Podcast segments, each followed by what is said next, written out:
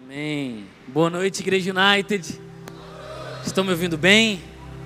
Amém.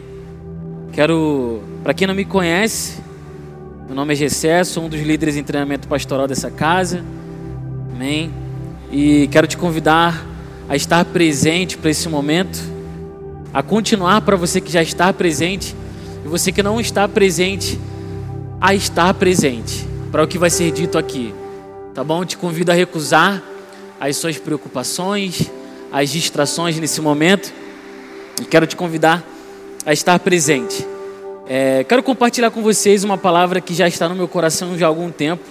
Confesso, o Espírito Santo permitiu com que eu fosse compartilhar essa palavra com vocês. E o tema dessa palavra é um convite do rei. Um convite do rei. E durante toda a história, a gente percebe claramente um convite do Criador a nós, a cada um de nós. Um convite do Criador. E existem vários convites do qual você pode denominar, né, ou dar algum tipo de nome. Mas o convite que eu quero enfatizar nessa noite, eu vou revelar daqui a pouco, mas eu quero que abrir, eu quero ler junto com você em Romanos 5,17.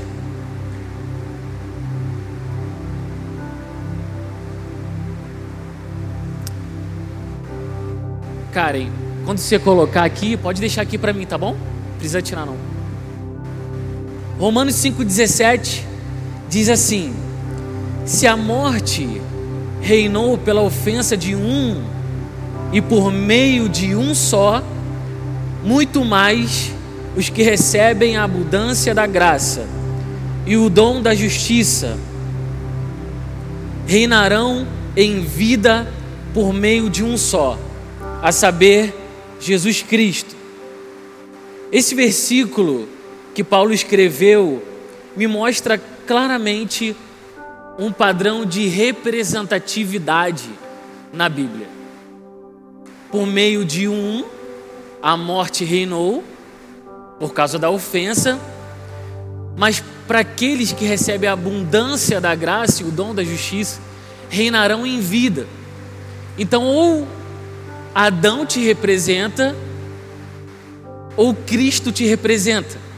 Isso a gente pode ver em Hebreus 5:1, que diz assim: Porquanto todo sumo sacerdote, sendo escolhido dentre os homens, é designado para representá-los em questões relacionadas com Deus, a favor da humanidade, a fim de oferecer tanto dons quanto sacrifícios pelos pecados. O próprio versículo de Romanos relata que a morte reinou por um, né? Por causa de ofensa de um, a morte reinou. E para aqueles que recebem a abundância da graça e o dom da justiça. Esses sim reinarão em vida. E um ponto que me chama muita atenção aqui nesse versículo no, em Romanos é que Paulo diz para a igreja de Romanos, nesse versículo, que para aqueles que recebem, os que recebem são aperfeiçoados pelo próprio Jesus. A representatividade nos dá a oportunidade de usufruir a aliança estabelecida por aquele que te representa. Se eu decido então usufruir e entrar na aliança que Cristo estabeleceu com o próprio Deus, com o próprio Pai, eu consigo então entender ou pelo menos procurar compreender aquilo que é disponibilizado pela aliança que Cristo fez com o próprio Deus. E olha que interessante, em Hebreus 9, 13 e 14 diz assim: ó, fica comigo. Portanto, se o sangue de bodes e de touros e a cinza de uma novilha, apergidos sobre os contaminados, os santificam quanto à purificação da carne, muito mais o sangue de Cristo, que pelo Espírito eterno, assim mesmo ofereceu sem mácula a Deus. Vai acontecer o quê? Purificará o quê? A nossa consciência de obras mortas para servirmos ao Deus vivo.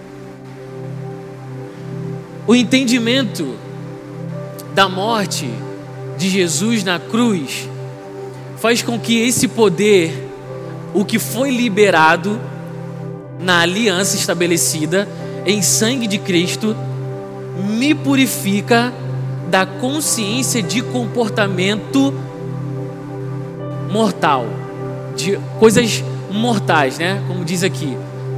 Isso me faz entender e compreender que a força ela não está em mim.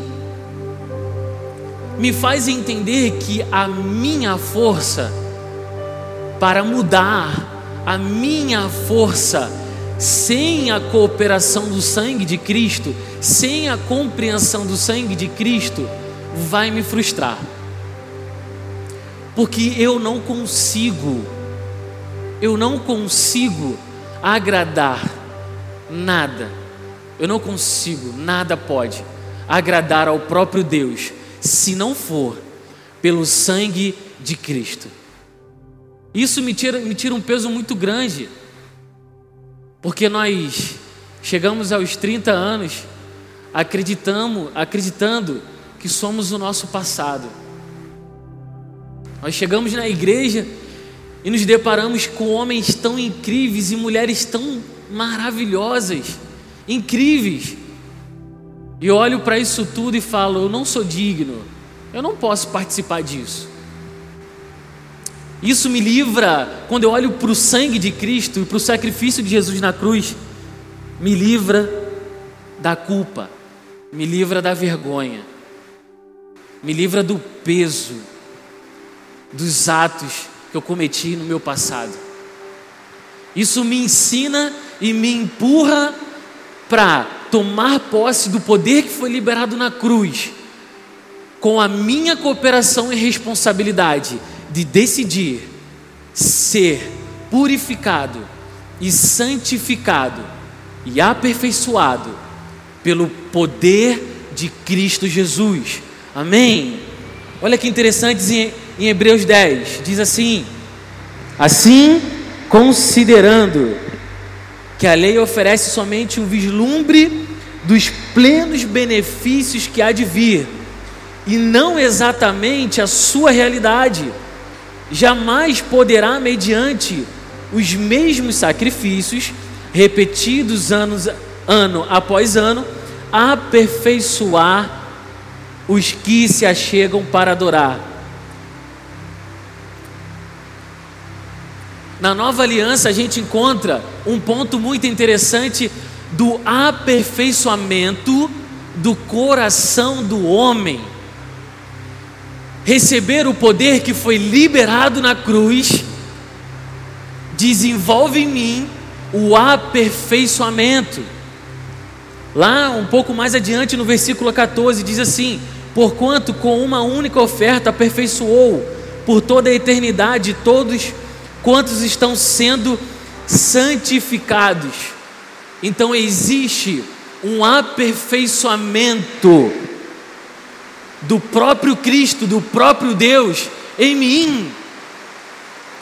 Existe um aperfeiçoamento, um poder liberado na cruz que se desenvolve em mim a partir da, daquilo que eu permito. Mas por que, que a gente não vislumbra o poder da nova aliança?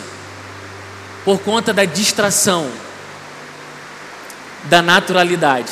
Eu quero entrar em outro ponto aqui. Fica comigo. Não deixe o barulho te, te distrair. Amém? Dentro da nossa responsabilidade, eu quero compartilhar com você cinco perguntas. E eu te encorajo também a anotar essas cinco perguntas. Te encorajo fortemente, de verdade. O primeiro, a primeira pergunta que eu quero te fazer, eu quero que você reflita nisso é: quem sou eu? A falta da pergunta, a falta da resposta de quem sou eu me faz me comparar. Não sei nem se está conjugado certo ou certo. Mas me leva em alguns momentos a se comparar quando eu não sei quem eu sou. Isso me leva a imitar pessoas quando eu não sei quem eu sou. A segunda pergunta que eu quero compartilhar com você é: de onde eu venho? E essa é uma pergunta que a humanidade, durante sempre a existência da humanidade, a humanidade ela se faz essa pergunta: de onde eu venho? A terceira pergunta é: por que estou aqui? Isso, a resposta dessa pergunta é qual é o sentido da minha existência. A quarta pergunta é: o que posso eu fazer? Qual a minha habilidade? Qual é o meu potencial? O que eu posso fazer? E a quinta pergunta é: para onde eu estou indo? Para onde eu, o que eu estou construindo? E olha que interessante. Se você não sabe quem é, e não sabe de onde vem, não sabe por que está aqui, não sabe o que pode fazer e não sabe para onde está indo, a sua vida é apenas uma experiência sem sentido algum. E eu realmente acredito que cada um de vocês, no final do dia, ao encostar a sua cabeça no travesseiro, se pergunta: qual o sentido de tudo isso? Ou se não se pergunta, deveria se perguntar: qual o sentido? Qual é o sentido? Então a resposta para essas perguntas me faz entender qual é o sentido da minha vida.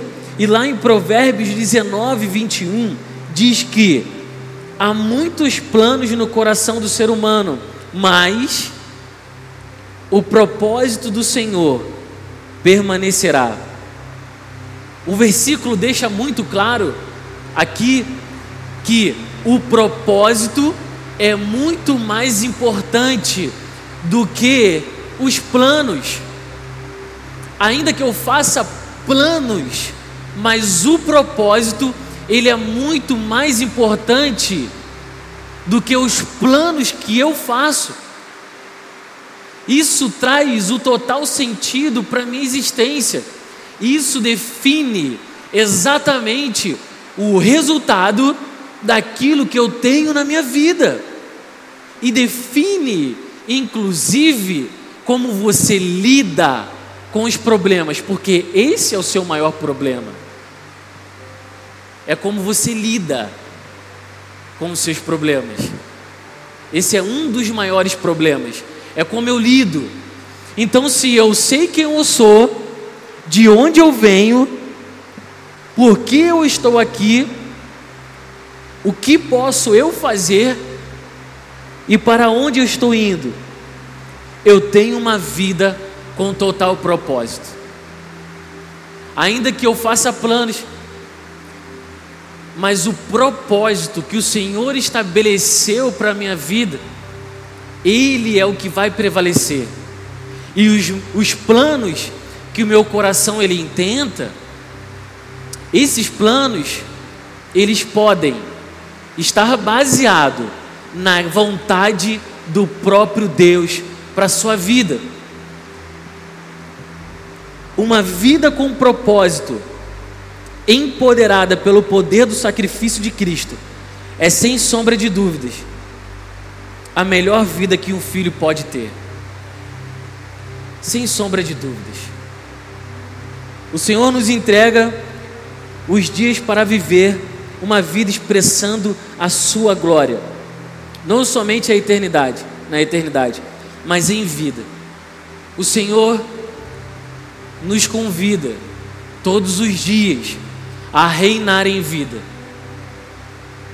a usufruir do que da aliança que foi estabelecida com Cristo.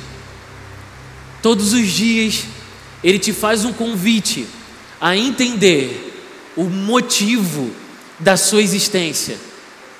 Todos os dias ele te faz um convite amoroso e carinhoso para entender quem você é aqui na terra.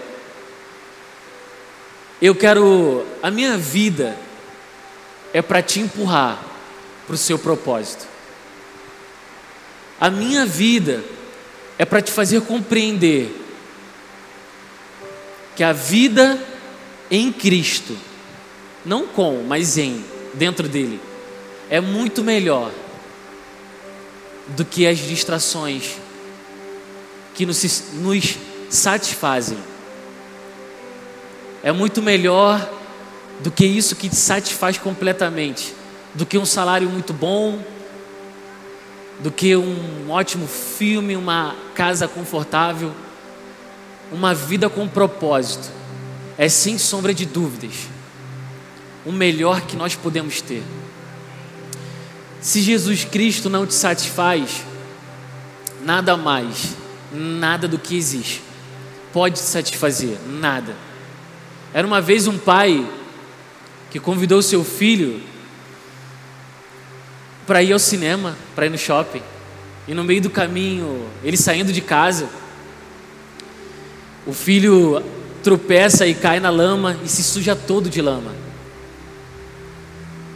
E o pai leva o seu filho para dar banho nele, para lavar ele. E o filho, naquele momento, ele só deseja se banhar e tomar banho. E o pai precisa ficar precisa lembrá-lo do propósito do convite. E a gente está envolvido em muitas distrações, em muitos conflitos duvidosos, tantas dúvidas, emoção em ebulição, tanta coisa surgindo dentro de nós, né? Tanta coisa. E a gente se esquece do convite. A gente é condicionado a vislumbrar os desafios. A gente é condicionado a vislumbrar a dificuldade e o sofrimento e esquece da glória que a nova aliança nos proporciona. E esquece, e esquece da glória do cumprimento do propósito.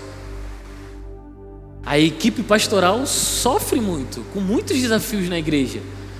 Mas, queridos, a gente vibra com tanta força, a gente é tão inflamado e é muito mais descansado, com tanto motivo para se cansar, do que muita gente que tem menos coisas para fazer. Não, não estou fazendo apologia a gente, por favor, não me interprete mal, nem comparando, por favor, querido, em nome de Jesus, não é isso. Mas o que eu estou querendo dizer é a possibilidade, é o seu olhar, é os seus olhos. É os seus olhos. E talvez você já tenha me ouvido dizer isso tantas e tantas vezes sobre distração, propósito, e provavelmente você vai me ouvir dizer enquanto caminhar comigo durante os próximos 100 anos. Mas nós precisamos inflamar o nosso coração, querido. Nós precisamos vislumbrar o que está disponível, a, o prato que está em cima da mesa disponível para cada um de nós, o descanso que está disponível. Deus abençoou, o louvor pode subir, Nanda. Deus abençoou a humanidade, a sua criação, só depois que ele descansou. A gente percebe um padrão muito claro dentro de muitos outros padrões que eu poderia te dizer aqui do próprio Deus sobre descanso. Como a terra prometida, Deus faz referência, o autor de Hebreus faz referência à terra prometida como descanso. Por exemplo, ao entrar no descanso do Senhor, a bênção é garantida para você, querido. É garantida para você. Hoje existe um convite ao reinado para a sua vida.